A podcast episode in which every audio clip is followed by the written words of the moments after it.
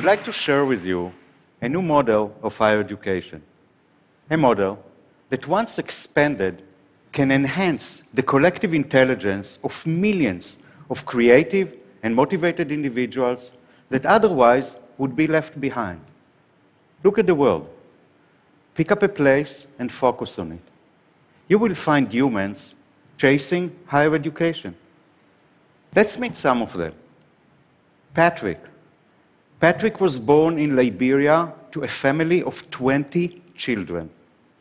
During the Civil War, he and his family were forced to flee to Nigeria. There, in spite of his situation, he graduated high school with nearly perfect grades. He wanted to continue to higher education, but due to his family living on the poverty line, he was soon sent to South Africa to work and send back money to feed his family. Patrick never gave up his dream of higher education. Late at night, after work, he surfed the net looking for ways to study. Meet Debbie. Debbie is from Florida. Her parents didn't go to college, and neither any of her siblings. Debbie has worked all her life, pays taxes, supports herself month to month, proud of the American dream, a dream that just won't be complete without higher education. But Debbie doesn't have the saving for higher education. She can't pay the tuition, neither could she leave work. Meet Wael. Wael is from Syria. He's firsthand experiencing the misery, fear, and failure imposed on his country.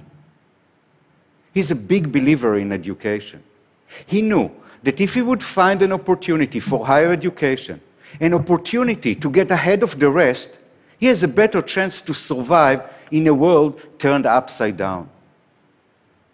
The higher education system failed Patrick, Debbie, and Wael exactly as it is failing millions of potential students, millions that graduate high school, millions that are qualified for higher education, millions that want to study yet cannot access for various reasons.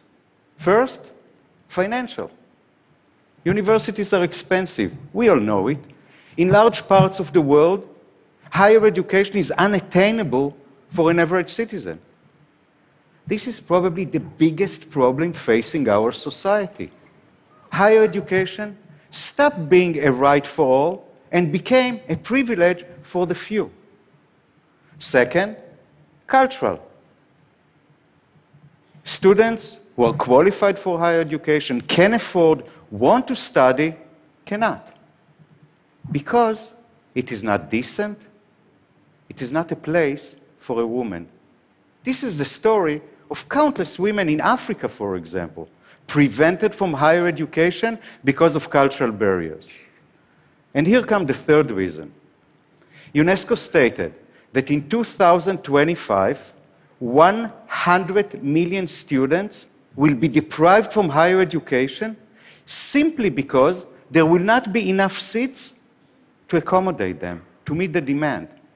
They will take a placement test, they will pass it, but they still won't have access because there are no places available. These are the reasons I founded University of the People, a nonprofit, tuition free, degree granting university to give an alternative, to create an alternative to those who have no other. An alternative that will be affordable and scalable, an alternative that will disrupt the current, the current education system, open the gates to higher education for every qualified student, regardless of what they earn, where they live, or what society says about them. Patrick, Debbie, and Wael are only three examples out of the 1,700 accepted students from 143 countries. We, thank you. We didn't need to reinvent the wheel. We just looked at what wasn't working and used the amazing power of the internet to get around it. We set out to build a model that will cut down almost entirely the cost of higher education. And that's how we did it. First, bricks and mortar cost money. Universities has expenses that virtual universities don't.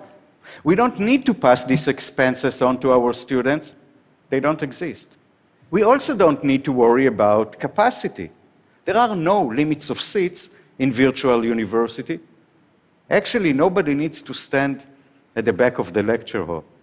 Textbooks is also something our students don't need to buy. By using open educational resources and the generosity of professors who are putting their material free and accessible, we don't need to send our students to buy textbooks. All of our materials come free. Even professors, the most expensive line in any university balance sheet, come free to our students. Over 3,000 of them, including presidents, vice chancellors, professors, and uh, academic advisors from top universities such as uh, uh, NYU, Yale, Berkeley, and Oxford came on board to help our students. Finally, is our belief in peer to peer learning.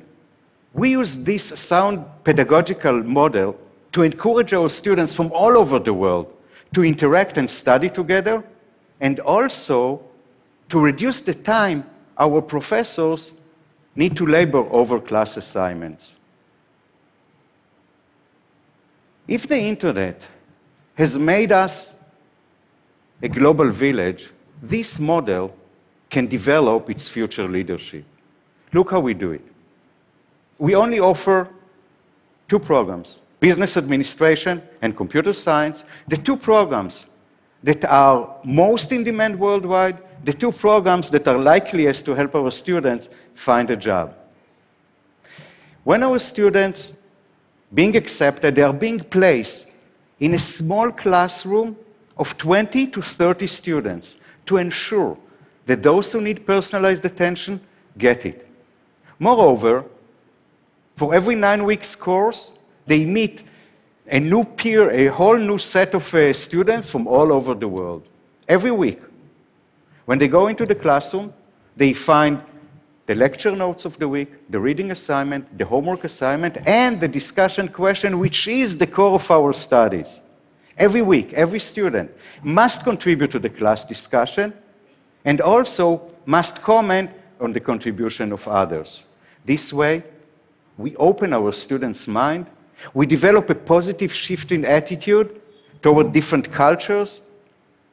By the end of each week, the students take a quiz, hand in their homework, which are assessed by their peers under the supervision of the instructors, get a grade, move to the next week. By the end of the course, they take the final exam, get a grade, and follow um, to the next course. We open the gates to, for higher education for every qualified student. Every student with high school diploma, sufficient English, and internet connection can study with us. We don't use audio, we don't use video. Broadband is not necessary. Any student from any part of the world with any internet connection can study with us. We are tuition free. All we ask our students to cover is the cost of their exams $100 per exam. A full time bachelor degree student taking 40 courses will pay $1,000 a year, $4,000 for the entire degree. And for those who cannot afford even this, we offer them variety of scholarships. It is our mission that nobody would be left behind for financial reasons.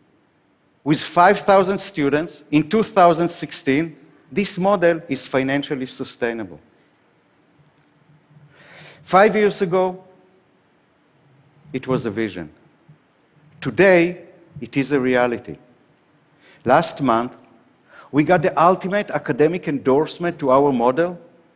University of the People is now fully accredited.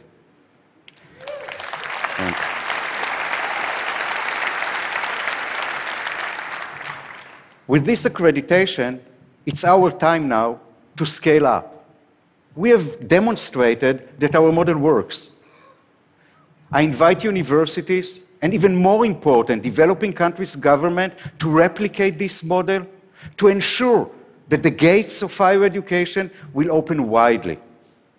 A new era is coming, an era that will witness the disruption of the higher education model as we know it today, from being a privilege for the few to becoming a basic right, affordable and accessible for all. Thank you.